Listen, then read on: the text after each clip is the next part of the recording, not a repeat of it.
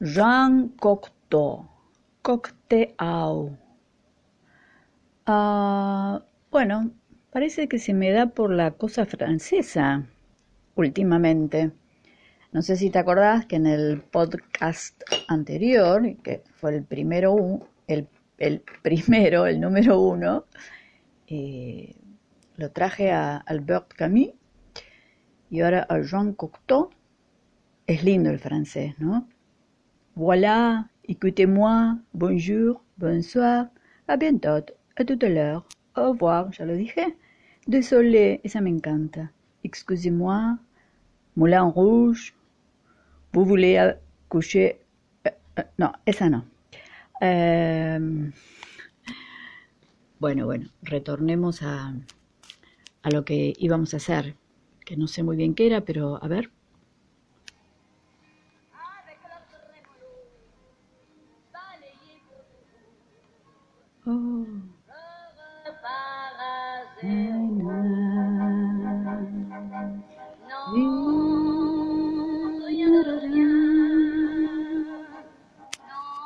Piaf, qué bonita, qué voz, ¿eh? ¿La conoces? Supongo. Bueno, entonces, Jean Cocteau. Este señor francés vivió entre 1889 y 1963. ¿Mm? Eh, es un personaje de esos que, que me cautivan. Supongo que porque se trata de una de esas individualidades que cada tanto aparecen, ¿no? que vienen a romper el molde.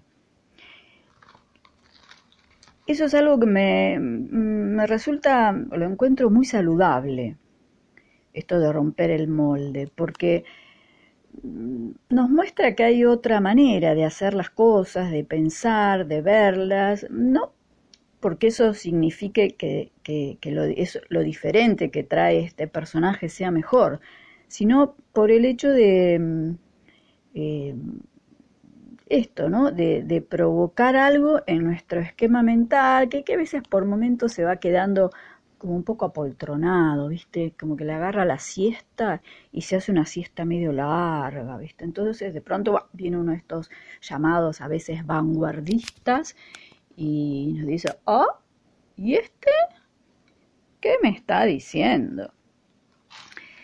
Em, te cuento alguna cosita de Jean Cocteau, no vamos a hacer todo alrededor de este hombre, pero te cuento algunas cosas. Por ejemplo, su primera novela, que se llamó Potomac, la escribió en 1919, o sea que tenía, a ver, 10, eh, 20 años más o menos. Mm, eh, se trata de una especie, todavía no ha sido traducida al, español, según encontré por allí y es como una toma de conciencia de lo, que para él son las fuentes profundas y secretas de, la poesía. Y todo esto él lo expresa en una colección de textos y, algunos dibujos. Yo te voy a leer, si no te importa, eh, algunas cositas que él dijo o escribió acerca de la poesía. A mí es un tema que me toca de cerca porque, bueno, tengo algo de, de eso. Por ejemplo, un poema no está escrito en la lengua del poeta. La poesía es una lengua aparte que no puede traducirse a ninguna otra lengua, ni siquiera a aquella en la que parece haber sido escrita. Ajá, mira vos, ¿qué tal?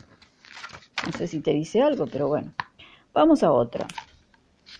A ver aquí, ¿dónde estábamos? Aquí, en esta paginita. La poesía es siempre un, eh, un escándalo. Perdón. Es una suerte que no se perciba así. No resulta, por desgracia, visible hasta mucho tiempo después, cuando los acontecimientos la imitan y perturban el mundo. o sea, ¿sería la poesía una especie de anticipación de lo que va a ocurrir? Bueno, no sé. Y te dejo ahora con la, última, la última cita de este señor Cocteau sobre la poesía. Dice, El drama de la política es que siempre llega tarde respecto a las revoluciones. Ay, estoy mío atarada hoy. A las revoluciones poéticas. Esto me encanta, lo digo de nuevo. El drama de la política es que siempre llega tarde respecto a las revoluciones poéticas. De hecho, los poetas que se involucran se sienten engañados en un tiempo muerto en relación al tiempo en que viven. Se arriesgan a ser arrastrados a la muerte. Oh. Bueno, te decía, este señor Cocteau fue de alguna manera una figura descollante, ¿no? que llamó la atención, por lo menos en el siglo XX o en la primera mitad del siglo XX y un poquitito más, em, para que tengas una ligera idea ¿no? sobre esta personalidad, te leo una sola cosita que, una respuesta que dio él en un momento, mientras la voy buscando, eh, cuando se lo acusó de, repetirse a sí mismo, ¿no? Entonces él, ya te lo chico, espera que ya lo encuentro, estoy acá dando vuelta a las páginas de mi libro, y acá está. Y él dijo, ¿no? aquellos que le reprochaban repetirse, les contestó con esto, así, sencillo, cortito y al pie. Me repetiré hasta mi muerte, incluso después de mi muerte. bueno, sí, como sin pelos en la lengua, si te gusta bien y si no, qué sé yo. ¿Qué le vamos a hacer? Bueno, y ahora para que veas otro poquito, porque me parece que al final me entusiasmé con esto este señor Cocteau. En el año 1917, em, dice por allí que los ballets rusos ofrecieron la primera representación de... Ah, porque no te dije que este hombre, eh, este hombre tan creativo, eh, fue... Mm, abarcó distintas eh, áreas de, la creatividad, de un sector de lo que es el arte y lo creativo.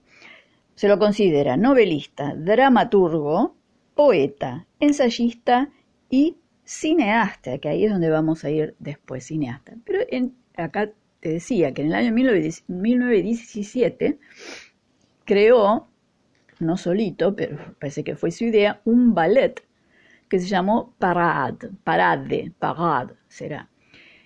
Y la música la hizo nada menos que Eric Satie, y la puesta en escena y la idea original parece que fue de Joan Cocteau. Pero además, mira que otro personaje aparece aquí. ¿Quién intervino en el vestuario y la escenografía? Pablo Picasso. ¿Qué tal? Parece que esta, esta obra escandalizó un poco. Entre otras cosas, supongo que porque algo que se incluyó en, la parte musical de la obra, que dice que, eh, y esto fue idea de Cocteau, no, sabemos si a Satie le habrá gustado mucho, pero quiso incluir objetos eh, para crear ruidos, como por ahí, por ejemplo, una máquina de escribir o botellas o lo que fuera, cosas por el estilo. Y otro de los escándalos o mejor dicho, otra manera en que, eh, otra manera no, no sabemos bien, yo por lo menos no sé, si vos por ahí lo investigás en Madame Internet, después me lo contás, pero eh, parece que en la Premier eh, hubo un poco de abucheo ¿no? y silbatinas por parte de una minoría, suponemos que serían muy convencionales, hay que ver en la época, ¿no? ¿De qué época estamos hablando? Dijimos 1917, terminaba la Primera Guerra Mundial. Y mm, luego, bueno, estos disturbios, estos abucheos y silbatinas fueron sofocados por un aplauso general. ¿eh? Pero bueno, parte cosas de, de este señor Jean Cocteau. Y ahora vamos a, al núcleo, al carozo de este podcast de hoy. A partir de 1946, ¿eh? o sea que dijimos que o sea, ya tendría unos 56 años, nuestro amigo Cocteau, empezó a trabajar en, en la composición de guiones cinematográficos. Y entre ellos vamos a destacar La Bella y la Bestia. Porque vos quizás crees, no sé qué edad tenés vos, ¿no? Pero mejor crees que La Bella y la Bestia es un invento de Disney. Y no, La Bella y la Bestia es un cuento tradicional francés, antiguo. Se dice que la primera versión escrita sería del 1500 tanto. Eh, pero bueno, la primera versión cinematográfica la escribió y la dirigió nuestro amigo Jean Cocteau. ¿eh? Em, la podés encontrar en internet. Yo la encontré en ese canal que en esta época se ha mostrado un tanto censurador, ese canal que se llama Voz Tubo tubo, sería tubo con B larga, pero traducilo. ¿eh? En ese canal yo encontré la versión esta de Joan Cocteau de La Bella y la Bestia. Él tomó como base para hacer esta versión el relato de una narradora francesa que se llamaba Beaumont em, y Beaumont, no recuerdo el nombre completo porque hay varias versiones, como sucede con todos los cuentos tradicionales. ¿eh?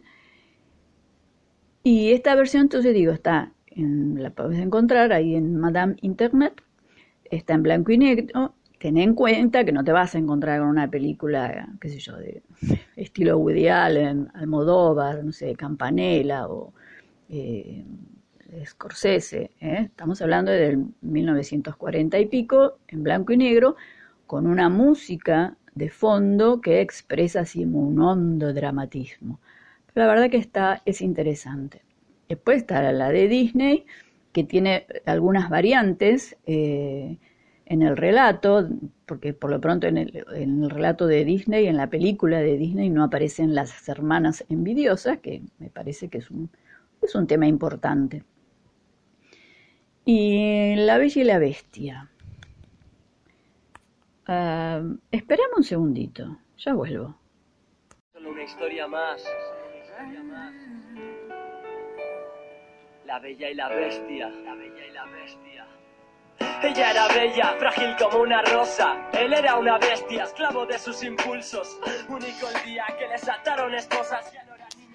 Bueno, esta es una una canción, como habrás te habrás dado cuenta, eh, yo ahora te voy a leer este cuentito de la Bella y la Bestia, lo que yo te voy a leer, no te asustes, no va a ser eterno, es una versión muy simplificada de, este cuentito, eh, pero la verdad es que no sirve, no sirve para, para lo que a mí me interesa, o sea, me sirve a mí, no sé a vos.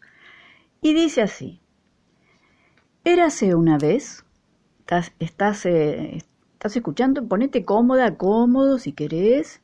Es, es corto, pero hay que prestar atención, ¿ok? Vamos de nuevo. Actitud de escucha. Activar la escucha. Érase una vez un mercader que había perdido su enorme fortuna. Un día debió viajar a un lugar muy lejano y les preguntó a sus hijas qué querían a su regreso. Sus dos hijas mayores pidieron joyas y vestidos, sin considerar la situación de su padre. Pero la hija menor, a quien todos llamaban Bella, dijo Padre, solo te pido una rosa de pétalos rojos, porque aquí no hay. El mercader, en su camino de regreso, tuvo que atravesar un bosque muy espeso. Era una noche oscura y buscó un lugar donde dormir. Después de un rato, divisó a lo lejos un enorme castillo y se dirigió hacia él. Al acercarse a la puerta, ésta se abrió por sí sola, y al no escuchar respuesta, el mercader entró, fue al comedor, se sentó a la mesa y comió los alimentos servidos en ella. Luego encontró una habitación y se acostó en una cama suave y esponjosa. Antes de dormir, se dijo el dueño de esta casa y sus sirvientes no tardarán en dejarse ver, Espero me perdonen la libertad que me he tomado. Al día siguiente, al salir del castillo, se detuvo a admirar un hermoso rosal y arrancó una de sus rosas con la intención de llevársela a Bella. De repente, una bestia de aspecto feroz que llevaba una ropa de seda fina saltó de un arbusto. Te di comida y una cama para dormir, y ahora estás robando mis rosas, dijo rugiendo. El mercader estaba avergonzado y asustado. Con voz temblorosa le ofreció disculpas. La bestia decidió dejarlo ir solo si prometía enviar a una de sus hijas al castillo. El mercader estuvo de acuerdo y corrió a su casa.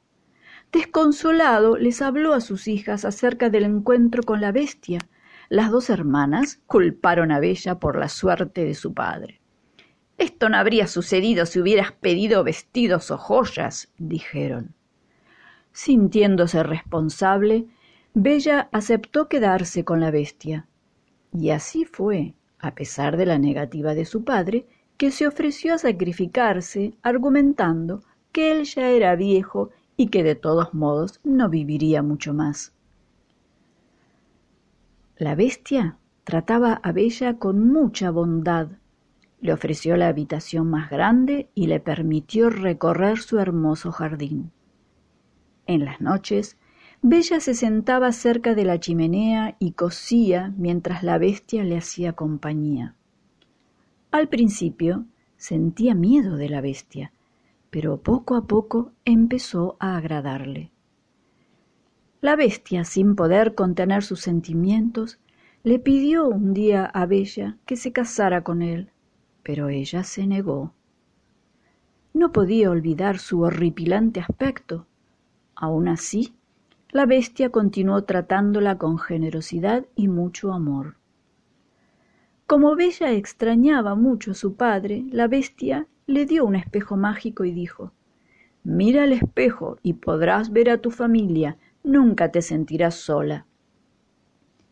Un día Bella miró el espejo y vio que su padre estaba muy enfermo. Entonces fue donde la bestia suplicando y llorando Por favor, déjame ir a casa, solo quiero ver a mi padre. La bestia rugió encolerizada. No, nunca dejarás este castillo. Al decirlo, salió de la habitación, pero después de un tiempo se acercó a Bella y dijo Puedes ir a quedarte con tu padre por siete días, pero debes prometerme que regresarás.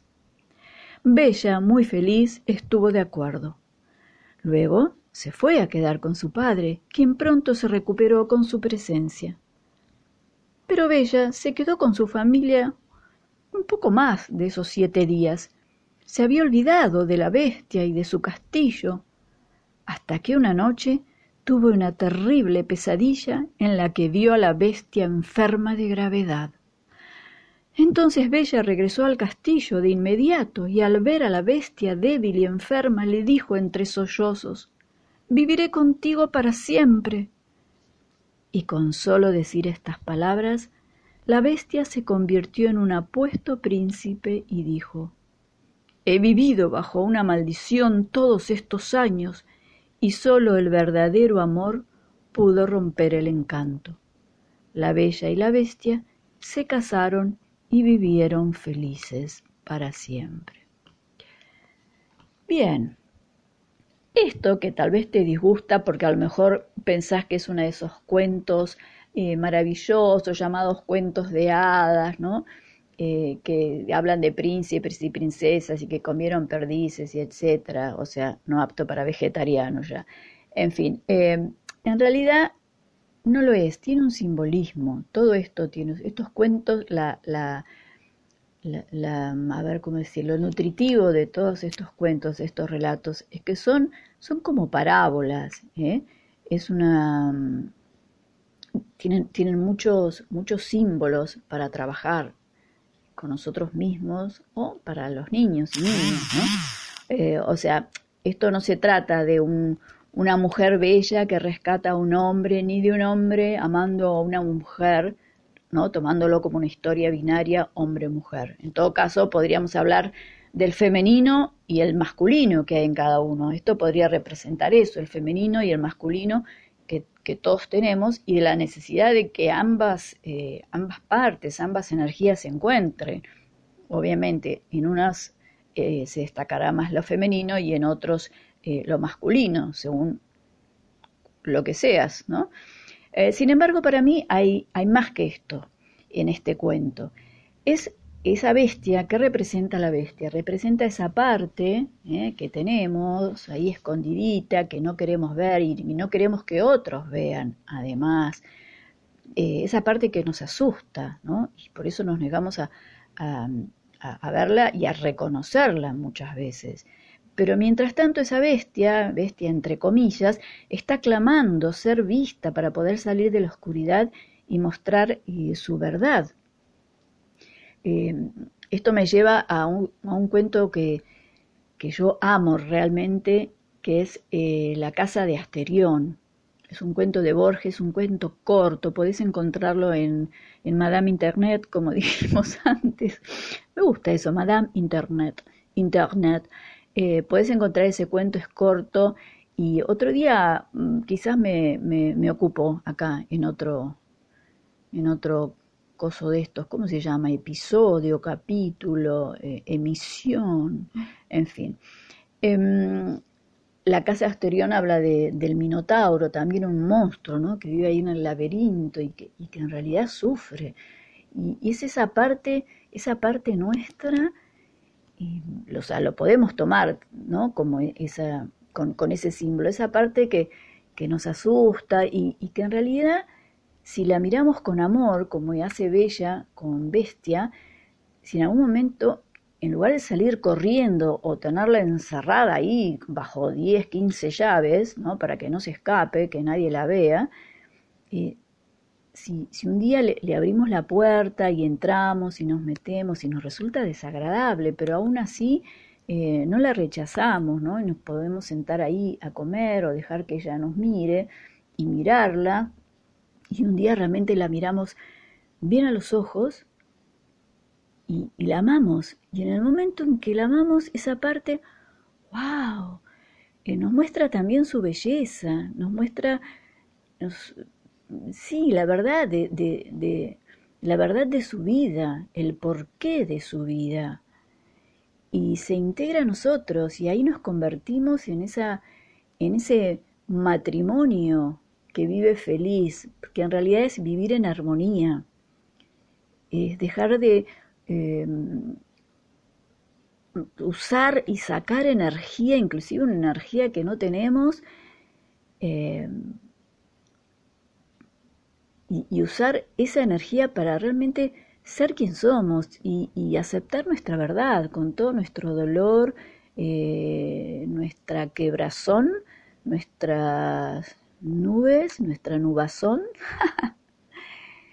mm, nuestra fragilidad y toda nuestra fortaleza, nuestra potencia y todo nuestro amor, la capacidad de amor que tenemos especialmente para nosotras y nosotros mismos. Eh, es hermosa esta historia, a mí me gusta cuando la veo así, de esta manera.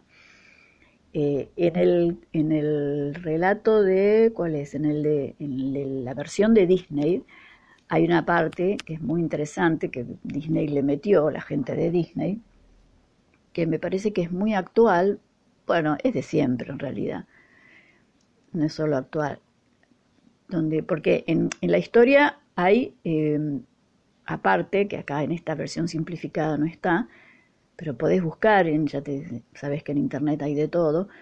Em, en la versión de Disney, ah, bueno, no, decía que hay un personaje que es el pretendiente de Bella, que es un papanata, pero además es alguien que conspira en contra del padre de Bella para eh, poder quedarse con ella.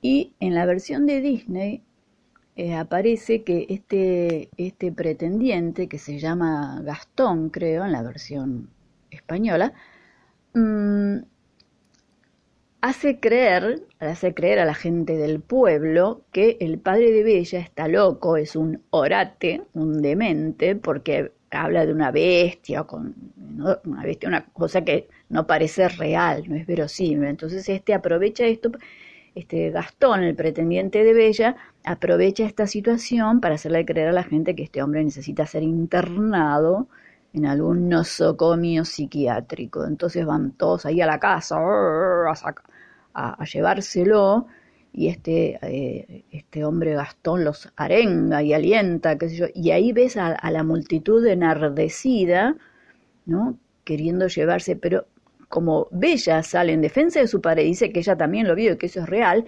entonces ahí eh, este, este arengador, este demagogo, ¿no? que les hace creer a la gente, los pone todos de su lado para castigar a alguien, em, les dice que entonces, dice, bueno, sí, si este monstruo es real, hay que ir a matarlo. Entonces va toda la multitud enardecida, ¿no? Y entra en el castillo, etcétera, etcétera. Entonces, ¿Qué es esto? Es esa, esa multitud, ¿eh? esa, toda esa gente en la que muchas veces hemos estado, en esa, en esa multitud que no quiere ver su propia bestia, su propio interior, esa parte que no, mm, que no sé, que por, alguna motivo, por algún motivo no les gusta, y entonces prefieren proyectarlo afuera, ponerla en otro. Entonces ahí viene la condena, la condena colectiva, la condena social y el deseo de venganza como una manera de que, y así, a ver si yo con esto me alivio, me alivio y creo que yo soy un poquito mejor y no tengo esa bestia dentro. Sin embargo, la bestia, ¿sabes qué? Y te va a seguir, y, te va a perseguir y te va a seguir, se te va a meter por todos lados, por más que le pongas candados y candados. Entonces mejor verla, reconocerla, amigarse, comprenderla y amarla y llevarla a pasear contigo. Eh, bueno, algo de esto era lo que yo quería contar hoy. Mm, quizás podés ver, buscar alguna versión de esta, de esta película y, o de la historia del cuento, ¿no? leértelo, y tal vez hasta sería lindo un día, eh, o si querés me mandas un, algún comentario a mi correo electrónico que es clau de Claudia monas arroba yahoo.com.ar. Y a lo mejor un día que yo se nos da por hacer un Zoom para eh, trabajar eh, en grupo con esta, con la película, que tiene muchos elementos para trabajar, además de estos que, que yo ahora te he mencionado la verdad que tiene, tiene bastante. En general las, películas son eh, como parábolas modernas. Hay mucho para sacar de, de, estas, de estos recursos. A mí me gusta. Así que, bueno, mm, mientras tanto, mm, bueno, nos vamos despidiendo. Creo que no tengo nada más. Te hago escuchar un poquito más de Edith. Edith Piaf. Y hasta la próxima. Au.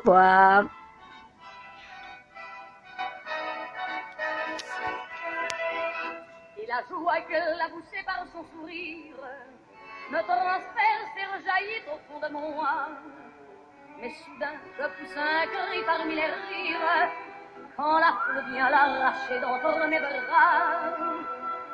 Emporté par la foule qui nous traîne, nous entraîne, nous éloigne l'un de l'autre, je lutte et je me dépasse. Mais le son de ma voix s'étouffe dans le rire des autres et je crie de douleur, de fureur et de rage et je pleure.